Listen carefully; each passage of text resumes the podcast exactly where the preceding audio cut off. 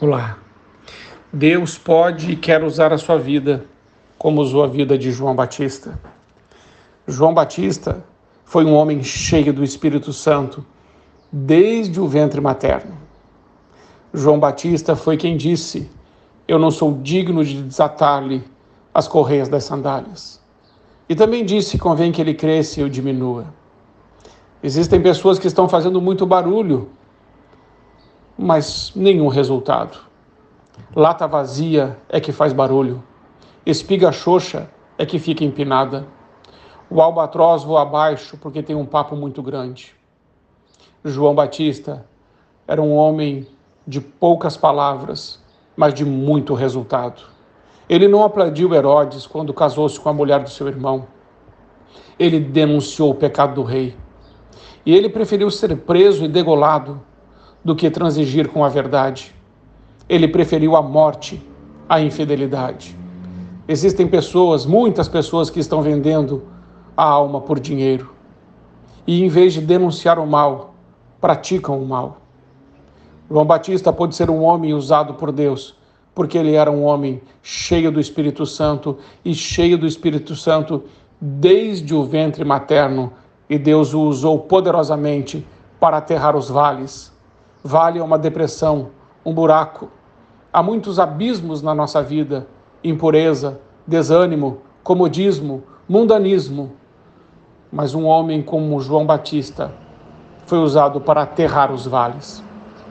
Que Deus possa usar a sua vida para aterrar os vales da depressão, da frustração, da impureza, do comodismo, do desânimo, da impaciência e que Ele possa usar você poderosamente, porque você tem se colocado nas mãos dele.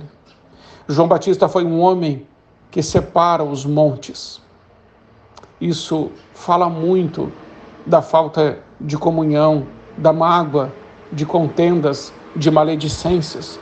Nós precisamos separar isso da nossa vida, como João Batista fez. Deus usou aquele homem para nivelar os montes. Montes falam de soberba, Orgulho são montanhas que impedem a passagem do Senhor. Onde há soberba, Deus não se manifesta.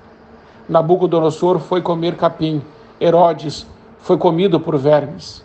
Montes falam de incredulidade, e a incredulidade nos afasta de Deus e das suas bênçãos. Deus usou esse homem para endireitar os caminhos tortos. Caminho torto fala de duplicidade, hipocrisia, desonestidade. Muitas pessoas é, são impedimentos para a manifestação de Cristo, porque tem vida dupla. São uma coisa na igreja e outra em casa. Deus usou esse homem para aplainar os caminhos escabrosos. Caminho escabroso fala de algo que está fora do lugar. Há algo fora de lugar em sua vida? Na sua vida devocional? No seu namoro? No seu casamento? Na sua vida financeira? Na sua fidelidade a Deus? Fale com o Senhor sobre essas coisas porque Deus primeiro trabalha em nós, para depois trabalhar através de nós.